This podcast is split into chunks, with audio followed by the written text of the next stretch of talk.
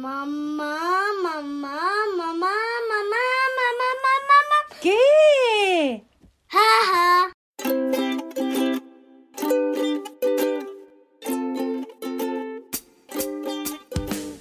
Bienvenidas, madres hermosas.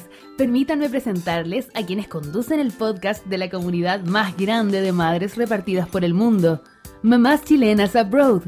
Con ustedes, desde Holanda, Jess Douglas y desde China, Cami Bonilla. Aquí comienza Aquelarre Abroad. Hola a todas, bienvenidas a un nuevo episodio de Aquelarre Abroad. Soy Cami Bonilla desde China y estoy junto a la Jess Douglas que me acompaña desde Holanda. Hola a todas, bienvenidas a este espacio de entretención, soporte y mucha buena onda para acompañar a todas esas mamás que están criando fuera de Chile. Además, aprovechamos de anunciar que este es el último capítulo de la primera temporada de Aquelarre Abroad. Fin de la temporada, pero no el final. Aquelarre Abroad eh, llegó para quedarse, así que nos vamos a instalar aquí para rato. Sí, chiquillas, échennos de menos nomás por un ratito, pero obvio que esto se va a venir recargado, versión 2.0, así que no se preocupen, ¿ya? Y Yes, a ver, veamos qué tenemos para hoy. Mira, hoy hablaremos de los embarazos en el extranjero y nos queremos enfocar siempre en cómo dar la tranquilidad a las mamás que están prontas quizás a dar luz fuera de Chile. Y para esto más ameno, que en el segundo bloque vamos a hablar de los outfits de las embarazadas alrededor del mundo. Buenísimo, Yes. Me sumo al team de las interesadas, ya que como estoy esperando a la Bendy número 2, así que me encantaría saber además como el What Not to Wear, como el programa que de la tele, así maldita moda, como saber exactamente cómo a ver si la estoy embarrando o no. Claro, eso va a ser una maldita moda en versión Aquelarre Abroad. Pero vamos eh, lo, con lo más importante. Me gustaría saber tu experiencia acá en China. Bueno, ahora estás esperando tu guaguita, pero ¿cómo fue tu primer embarazo o el, o el parto en el fondo de, de tu primera guagua? Mira, mi primer embarazo acá en China fue bien de libro y bastante bueno. Eh, primer trimestre tuve molestias típicas, pero después me sentí increíble. Y yo creo que eh, tuvo mucho que ver a que tuve un equipo médico muy, muy bueno. Parí a Lelisa en un hospital internacional, no en un hospital chino, por varias razones, pero la principal es que los hospitales chinos no dejan entrar a los maridos. Eh, entonces, para mí era súper importante que, que mi hombre estuviera en el parto. Claro, por supuesto. Hay muchos países en que no está permitido, digamos, y acá no lo está. Pero en los hospitales internacionales eh, sí está. Entonces, por eso yo, yo, nosotros decidimos, digamos, que fuera allá. Pero, o sea, fue eh, todos los controles y todo muy, muy, muy, todo como que fluyó. Mi, yo tenía una, una, ginecóloga y una midwife eh, que trabajaban juntas, una matrona, digamos. Ambas eran educadas en Estados Unidos, pero chinas. Acá se usa mucho eso, que hay mucho chino yeah. que sale, se educa y vuelve. Eh, digo que las tenía porque ambas se retiraron. Mi, mi doctor Shi, querida, se devolvió a, a California y eh, MK, que era la, la midwife, se, se, retiró porque ya llevaba mucho tiempo. Imagínate que la matrona había trabajado 25 años en la maternidad del Bronx. Wow. Onda, sabía de latinas perfecto. Claro, conocía toda la estructura latina. Conocía toda la estructura latina, hablaba un poco español, era demasiado divertida. ¿Cachai? Pero eran unas brígidas, ¿cachai? Y Dr. She era como, es toda perfectita, como pelito perfecto, pero así como, hello Camila, como con una paz interior, como hoy día es un lindo día, como qué lindo el día que te tocó para, para atender a tu hijo o a tu hija, con una paz, o sea, y una tranquilidad. Entonces yo creo que siempre me transmitieron eso y yo estaba demasiado relajada. O sea, claro. yo creo que eh, lo único que sentí fueron como, no sé, las contracciones que llegaron en un, de un momento a otro, cero trauma, parto respetadísimo. Y yo creo que justamente era por estas mujeres que me empoderaron y que me tenían como, también me tenían muy tranquila. De hecho, mi marido estaba mucho más inquieto que yo. En las fotos mm. y todo se logra ver que él estaba súper como preocupado y que yo estaba como muy así feliz y entregada. Y aparte que fue rápido, fue rápido porque mm. eh, yo partí con contracciones como a medianoche, tipo 3 de la mañana me fui al hospital me dijeron, mira, eh, todavía como que no, porque tienes 3 centímetros, Y bueno, ahí me dieron un snack. Eh, y me dijeron, no, porque todavía no, entonces como que puedes volver. Y de repente le digo a la galla como, oye, ¿me pueden revisar de nuevo? Porque de verdad siento que como que me duele y todo. Me dijeron, ah, tienes 5 centímetros. Como que ya no te vas. Súper rápido. Súper rápido. Entré a mm. la pieza, que era una pieza de estas como que son como que tienen pelota, jacuzzi, todas las cosas. O sea, súper así como, como con, toda la, con todos los lujos para, para, para tener a la guagua. Y entré a la pieza, al poco rato se me rompió la bolsa y de 5 centímetros pasé a 10, a 10 inmediatamente. Entonces, ah. eh, de hecho, mi doctora entró al turno a las 7 de la mañana, porque si no lo tenía que tener con el doctor de turno, ¿cachai? Entró a las 7 de la mañana y entró corriendo y me dijo, oh, estás lista, como que corrió a vestirse. Así que nada, pues fue así, ¿cachai? Como que no, no tengo nada que decir como, como que no, nada, o sea, de verdad, mejor experiencia, así que espero que mi cuerpo tenga memoria. Exacto. O sea, el parto de verdad, nada que espero que no se me olvide, porque no sé si estoy preparada para vivir esto nuevamente. y, y, tú, Jess, ¿cómo, cómo, cómo, es la experiencia de, de Holanda? Pucha, Cami, todo lo contrario, pues, ¿qué quieres que te diga? O sea, tu experiencia es de cuento tal cual y la mía es súper trágica. qué Voy a tratar de hacerla no tan dramática para que no, no termine acá contando mis penas, pero sí, la verdad es que aquí de partida en Holanda los controles no son tan frecuentes porque tú tienes aquí una veloscondes que es como un tipo matrona, que es la persona que eh, está en constante contacto contigo, pero es más por teléfono que ir. O sea, aquí son como súper espaciados los controles cuando tú tienes que ver al ginecólogo es cuando hay un problema en el embarazo, cuando es un embarazo de riesgo, hay alguna situación. Y ahí tú puedes ir al hospital a hacer ese tipo de controles, que en mi caso fue así porque yo tenía miomas, pero cada vez que yo iba al control me veía una persona distinta. Nunca tuve como un doctor de cabecera. Entonces era partir como de cero, no sabía con quién te iba a encontrar. Eh, Pero asegurar... es súper común, y Sí, te también pasa esa cosa como que esa cosa como chilena, como de tu doctor que te hace cariño en la cabeza. No. Esa cuestión como que no existe. Yo tuve como esa una doctora que pude escoger, digamos, y que pude como tener los controles, pero si mi guagua se adelantaba dos horas no estaba, ¿cachai? Y no podía hacer nada, no es como que, eh, oye, puedo pagar más o puedo, no, no. No, buscando como sea el sistema no lo permite. ¿Cachai? El sistema no lo permite. O sea, que la fortuna de las que están en Chile que pueden elegir su doctor, decir, no, yo quiero que sea esta persona y que más encima tú lo podés llamar después la hora que queráis. Acá no existe. Y bueno, la primera opción aquí siempre es tener el parto en tu casa. O sea, eso te lo preguntan desde el día uno. ¿Quieres tener a tu guagua en la casa? Y, y, como que ya después de que te convencen o, tratan de convencerte que es una buena opción y tú dices, no, prefiero el hospital, ok, listo, se hace en el hospital. Pero siempre la primera opción es en la casa, con esta, esta matrona que te digo yo, que es la que te va a asistir. Disculpa que te interrumpa, hay todo un movimiento en Chile de los partos en la casa, sí. pero también hay muchos doctores que se oponen. Tengo varias amigas también, doctoras, médicas, y mucha gente que también se opone porque creen que como que el sistema no está hecho para eso. Entonces, al final me decían, como imagínate que nosotros cuando entramos a una emergencia, no entra un doctor y no actuamos como en cinco minutos, actuamos de inmediato. Si entra un equipo como de ocho, diez, pero igual que heavy que allá funcione así y que sea como la primera opción para ir en tu casa. Debe estar muy bien hecho. Sí, eh, está bien diseñado en el fondo. Siempre ellos cuando una mujer va a dar a luz, eh, se avisa al centro hospitalario más cercano que está esta persona en trabajo de parto. Entonces ellos, ellos ya saben que está esto en caso de cualquier eventualidad, envían un equipo o, los doctores o una ambulancia en el que te puedas trasladar. Y obviamente... ¿Y tú vas a tenerlo en tu casa, Mateo? ¿Oyes?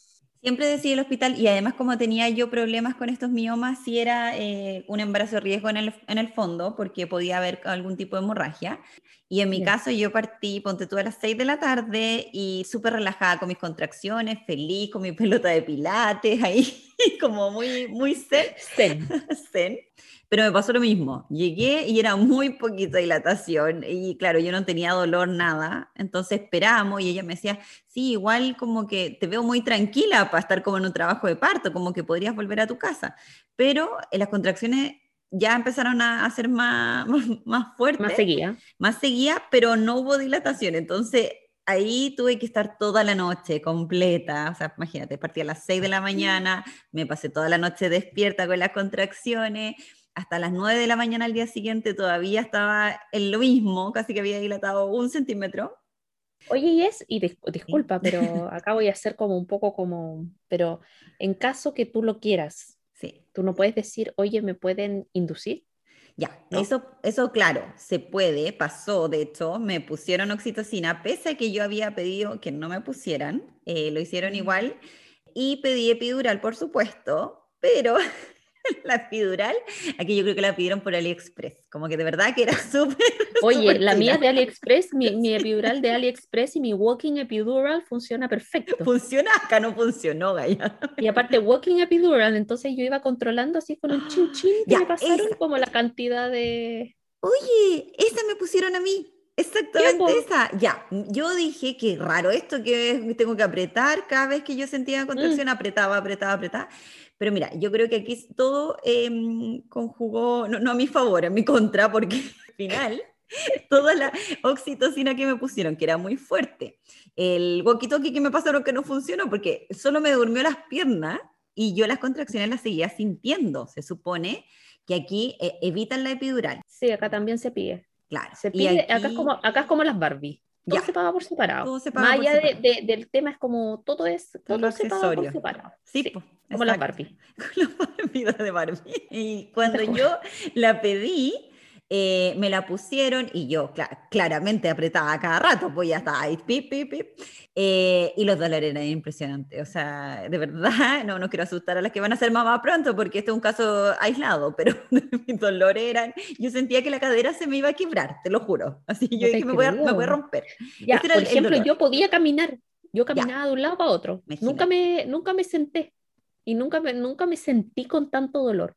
Entonces aquí me mandaron la imitación, Gaia, porque a mí no me Sí, funcionó de esa la forma. imitación. No, aquí, bueno, en este caso sí, yo creo que tiene mucho que ver lo cómoda que tú te sientas, que eh, esa era mi expectativa, pues. Claro, voy a esperar mis contracciones, me puse a ver películas de Disney, cacha, pues me puse a ver películas aquí en mi casa, de- me vi todo del Disney Channel, después me fui tranquilamente, así como ya muy soñado todo, y cuando llegué allá, todo cambió, me pusieron la oxitocina que no pedí, me pusieron esta anestesia que nunca funcionó. En la sala donde me dejaron, que era como una pieza privada, la persona ¿Ya? que me fue a dejar ahí me dijo, pero no, y no sé qué, vamos a volver. Claro. Cada vez entraba alguien distinto que yo no, no sabía qué estaba pasándome, pero por ejemplo nunca me dijeron, ponte cómoda, haz esto, camina. Yo estaba ahí sentada, entonces cuando llegó la hora de tener a mi guagua, yo así como es que heavy. me empecé a sacar el polerón sola porque estaba sudando, ¿cachai? Era como ayuda, ayuda, así, para ponerme cómoda, nadie me lo, me, me lo dijo, ¿cachai? Qué heavy, porque al final tiene que ver tanto con eso que te digo el equipo médico. O sea, yo tenía a mi matrona al lado, Exacto. que tenía a mi marido como un suche de partida, porque era una vieja brígida. Ah, me lo Entonces lo tenía así como, tráeme esto, tráeme lo otro. ¿Dónde está el chocolate que te pedí? ¿Dónde está el chocolate? Le decía, porque, oye, si ella va a correr una maratón, así que ¿dónde está el chocolate que te pedí? Le y así como, que ya Camila. Y era así como, ya Camila, go, go, como que me tenía al lado y me Claro. tenía así, pero súper como, era como, te juro que tener como un coach al lado, así como, ¿cachai? Y yo creo que al Sí. final ella hizo mucho, ¿cachai? Por supuesto. Como, Sí, uno necesita eso. Bueno, y existe ahora el tema de las dulas, pues ellas ayudan mucho a eso a las mujeres, a acompañarlas y, y estar ahí como siendo la mamá en el fondo en tu parto, claro. eh, con ese, Claro, ese yo no, yo no tuve, no tuve dula, pero la, la MK, que era la matrona, era, hacía las veces de todo. Claro. No, aquí, bueno, en este caso yo sí siento que mi parto no fue respetado, a diferencia tuya, porque sí hubo muchas situaciones en que yo podría haber sentido mucho más apoyo, orientación, información que no se me dio. eh, y que yo creo que muchas de las que vivimos en Holanda lo han pasado en sus partos, porque yo he escuchado más malas experiencias aquí que buenas. Oye, mira, y que heavy, porque uno pensaría como que no, que en Europa, que todo funciona, que No. todo sale bien. Aquí eh, Holanda es bien complicado, o sea, igual es, difícil para una em, darlo a conocer porque la realidad es otra. Entonces las mujeres acá sí están acostumbradas a tener su guagua en la casa, sin anestesia. Es su normalidad. Claro, es su normalidad. Entonces tú llegas acá con otra estructura y efectivamente, o sea, yo creo que estuve al borde de una depresión postparto por todo esto porque los primeros días al final, en vez de tú disfrutar a, a tu guagua, yo lo miraba y lloraba porque me acordaba de ese minuto y decía, ¿cómo me hicieron esto? ¿Por qué me pasó a mí? Eh, pero bueno, son cosas que pasan y sabéis que es eh, que la experiencia te sirva para lo siguiente, si es que llegas a tener otra guaguita. Sí. Y yo creo que una de estas cosas sale más fuerte, porque claro, yo tuve un embarazo y un parto increíble, pero después se vino la catástrofe, claro. en parte por la hospitalización de mi hija a las tres semanas y un montón de otras cosas que vinieron después, entonces fue como, uh, ¿cachai? Entonces como que uno no sabe lo que te puede pasar en la vida ni lo que, ni lo que hay, ¿cachai? No. Eh, bueno, yes. Algunas curiosidades, así cosas como más entretenidas, como para que alivianemos un poco esto eh, de los embarazos. Por ejemplo, acá eh, a las embarazadas las cuidan un montón, como que son de cristal, como que no hagan nada, que no toquen nada, eh, como que las cuidan, pero así en exceso, en exceso, en exceso, en exceso. ¿Cachai? Onda, a mí me miran con la guata y es como, ¿qué onda la loca que salió a la calle? Y tienen una serie de costumbres. Por ejemplo, las chinas tradicionales, después de tener la guagua, eh, hay tres meses en que pasan en una cama acostadas y no hacen nada más que estar en esa cama acostada y no se bañan. No, se bañan, no se lavan el pelo, nada. Wow. Tres meses. ¿Por qué? ¿Por qué? Te juro. Unas cosas muy, muy así como curiosas, porque al final uno dice, esto es sumamente cultural, porque o sea, lo que oh, yo tuve a mi hija, salí caminando de la pieza y me metí a la ducha, ¿cachai? Era como al tiro. Como al tiro, ¿cachai? Como, necesito sacarme esto, ¿cachai? De mi cuerpo. Y darme dignidad, darme dignidad sobre todo, ¿cachai? Esa cuestión terrible, terrible, terrible, terrible, esa cosa que hacen, no me, todavía no me cabe en mi cabeza. y otra cosa que es como bien interesante es que acá en China está prohibido saber el sexo de la guagua. Entonces, por ejemplo, a mí hay gente que me pregunta ahora, oye, ¿ya sabéis lo que es? Y es como, no, no sé, ¿cachai? me van a hacer la paleteada en la semana 20, que es como más o menos cuando están bien seguros, ¿cachai? Y, pero lo que hace es que entra el doctor a la ecografía y te dice, mm, con mi hija fue así, fue como que mm, acá no hay lo que podría haber. Y ahí tú asumiste que era niña. ¿cachai? Pero no van a dejar registro, nada. De hecho, hay letreros en un montón de partes que es como, no insista, ¿cachai? No, moleste. No nos, ya, no nos llamen, te llamamos. Moleste, por favor. Sí, te juro que es como, no moleste, ¿cachai? Que es como, no insista porque esta cuestión está prohibida por ley. ¿cachai? Increíble. Está prohibido porque todavía existe gente que prefiere tener hombres a mujeres y abortan a las mujeres por el solo hecho de ser mujeres. Oh, imagínate. Muy fuerte. Qué duro, qué fuerte, terrible. ¿Y ella se puede saber? Eh, aquí se puede, yo creo que solo acá. aquí se, puede. pero es una cosa, no es como que esté penado por ley, pero sí es tradición que el nombre se anuncie cuando el bebé nace y no antes. Y me pasó mucho, pues yo no pude decirle a mi familia, así que tuve que aguantarme todo el embarazo porque quedamos en ese acuerdo en el fondo que dijimos el sexo del bebé antes, pero el nombre no. Mira, lo más sano fue que no decidimos el nombre hasta el día que nació, porque si no la, la, ansiedad me iba a matar. Entonces yo dije ya, claro, era terrible. Entonces dije ya, como no estamos muy seguros, esperemos a que nazca y cuando lo veamos digamos, este va a ser el nombre. Y bueno, acá las mujeres también, pues todo lo contrario, eh, no se les cuida tanto. De hecho, em, acá las mujeres hacen todo, si está ahí en una fila, vaya a tener que esperar en la fila, nadie te va a dar la pastada, digamos. en los estacionamientos jamás en la vida he visto el letrero para embarazadas, no existe, no existe. Eh, y de verdad que cuando yo comentaba esto de que, oye, en el supermercado tenía una, mm, una caja especial para embarazada o tienes un, un, estacionamiento, todo es como, ¿qué? ¿Y por qué? Eh, no, no hay como ni una regalía en el fondo para las mujeres embarazadas. Mira, Qué interesante. Bueno, nosotras como siempre queremos ser un aporte. Eh, nuestras chiquillas del área de apoyo emocional nos entregaron algunos consejos súper útiles para estar, con, para estar tranquilas, ¿ya? Eh, al momento de parir fuera de Chile. Exactamente, lo primero que nos comentan las niñas, que era lo que estábamos hablando, es el manejo de las expectativas que, que tenemos en el parto. y muchas veces pueden venir de creencias familiares, culturales en el nacimiento, pero puede que el sistema de salud donde te encuentras, como pasa aquí en Holanda, sea muy distinto al que estabas acostumbrada o el que tenías en mente y busca lo que más te acomode a ti en función a lo que el sistema de salud de ese país te puede ofrecer. También averiguar cómo es el proceso de seguimiento del embarazo y las alternativas que hay para el momento del parto y tener súper claro en cuanto a las preferencias de tu parto, tener un orden, por ejemplo, si la primera preferencia no se puede llevar a cabo, si tú querías un parto normal y, y terminó una cesárea. Y es importante tener en cuenta que aunque tú tengas un plan o la idea, todo puede pasar. Entonces, claro, no significa que va a salir mal, solo significa que va a llegar eh, esa guagua de forma distinta a tu vida. Claro. El segundo tip que nos dan las chiquillas es que información es poder y por lo mismo hay que informarse sobre desde los cambios que tiene el cuerpo, cómo hacer para tener un embarazo lo más sano posible. Si te gusta el tema de las meditaciones, el yoga prenatal, la aromaterapia, cosas que a ti te hagan eh, sentir en calma y en paz contigo misma.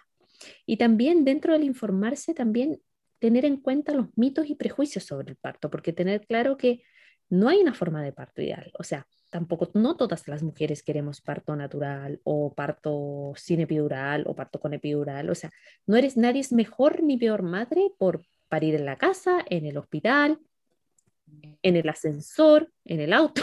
Esperemos que, que no sea así en mi, en mi segundo caso. Y al final cada historia es única y perfecta. Bueno, el otro tip es elige a tu equipo profesional. Claro, si tienes la posibilidad en el país donde estás, busca profesionales con los que te sientas cómoda, pregúntales todo lo que necesites saber, eh, si te sientes tranquila con su disposición y sus respuestas. En ese equipo también pueden haber ginecólogos, matronas, las dulas que hablábamos, asesoras de lactancia, súper importante la asesora de lactancia, sobre todo en el, en el proceso del embarazo, para que después estés más preparada terapeuta y también escoger a los profesionales en función a lo que tú necesites y el, el proceso en que estás dentro de tu parto, para que sea respetado, por supuesto, y digno. El cuarto tip es apóyate en tu pareja, amigo, familia para organizarte y delegar. Si no está la familia, evidentemente tu red que has construido fuera. Tú vas a estar probablemente concentrada en tener tu guagua, en cuidar tu guagua, entonces acá hay que delegar. Si ya tienes hijos, una pregunta clave es, ¿quién va estar con ellos durante el parto o qué vas a hacer con ellos durante el parto. ¿Quién se va a ocupar de la inscripción? ¿Quién va a ir al consulado? ¿Quién va a ir al sistema de salud? ¿Quién va a sacar el pasaporte? A ver, son temas burocráticos, pero son temas que hay que hacer. Pero si uno lo tiene estructuradito y delegado, evidentemente la mente descansa. Y también la organización de las visitas, porque, a ver, hay países que no se admiten visitas, esto pre-COVID, digamos, ahora yo creo que es muy poco los lugares que se deben admitir visitas, eh, pero también a veces las mujeres necesitan espacio para uno, o sea, no es necesario tener a toda la people ahí cuando una está recién paría, ¿cachai? O sea, no es lo más agradable del mundo. El mensaje es, confíen en ustedes, chiquillas, su cuerpo sabrá qué hacer en ese momento, ya están preparadas para lo que viene. Muy lindo, eso es. Tremendos tips que nos entregan las niñas, como siempre, de apoyo emocional, eh, que es el área que nos ha estado acompañando también en toda esta temporada de, de podcast. Y Cami, ahora sí que te tengo un temón. Son los outfits de las embarazadas en el mundo. What not to wear.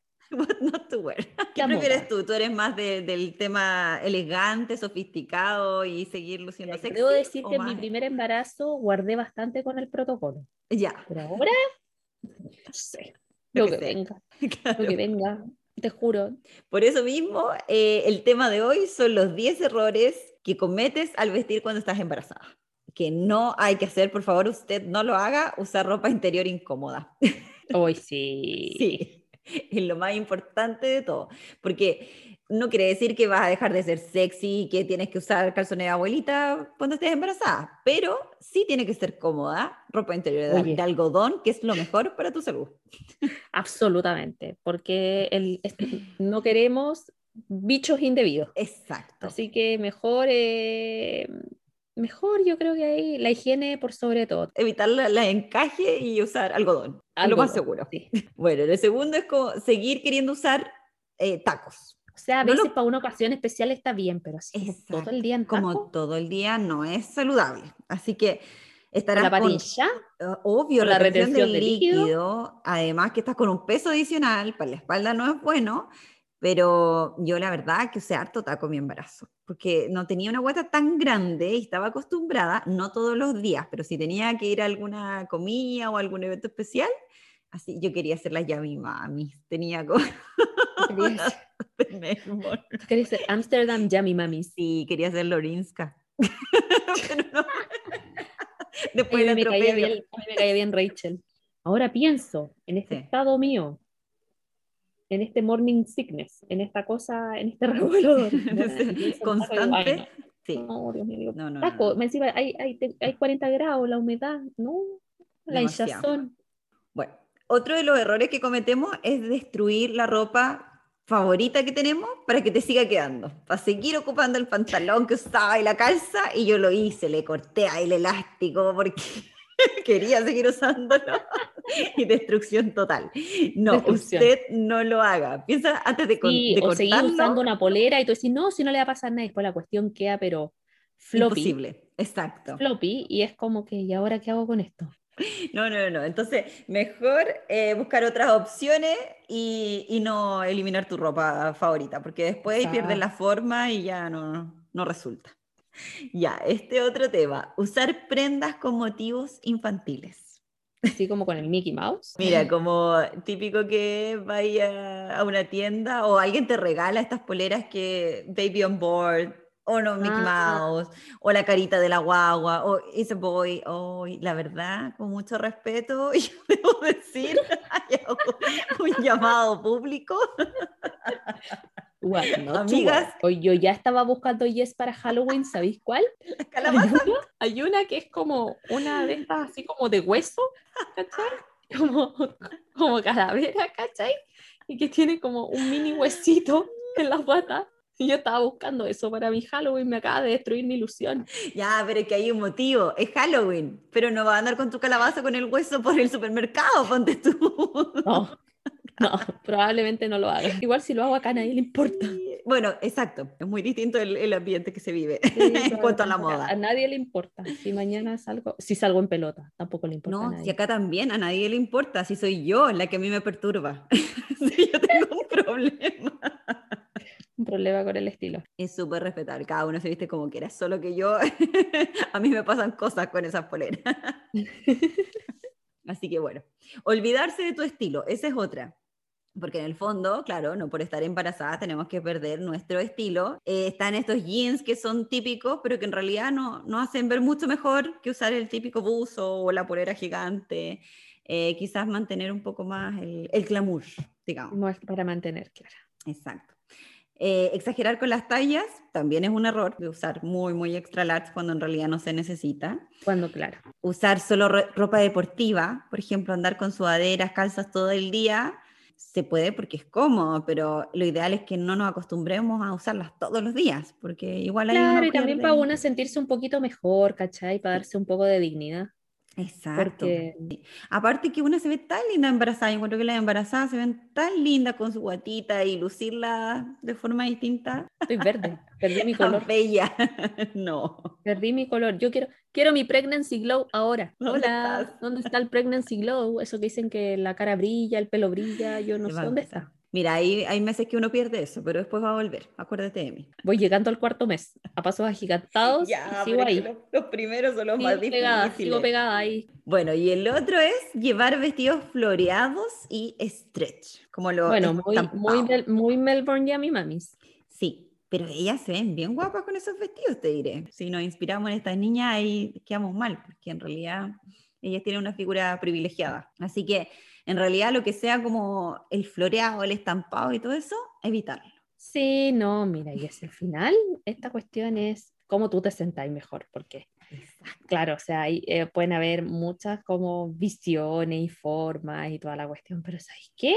Qué bueno que lo lograste y bueno, y si hay un día que no te sentís bien, también date tiempo para no sentirte bien, ¿cachai? También es válido como que si un día, pucha, quería estar todo el día con tus patas deportivas porque así te sentís bien, pucha, bacán, ¿Y tení, tu prenda preferida? Siempre tenía una que es la regalona que a mí me pasaba. Yo tenía como un enterito así súper cómodo y ese era, ese era. O sea, ese lo usaba todos los días. Así que no, no y al final sentirse como así, al final esto es un juego, lo que acabamos de decir con la Yes y todo, y el One Not to Wear. Sí. Entonces, chiquillas, llegó la hora de decir adiós.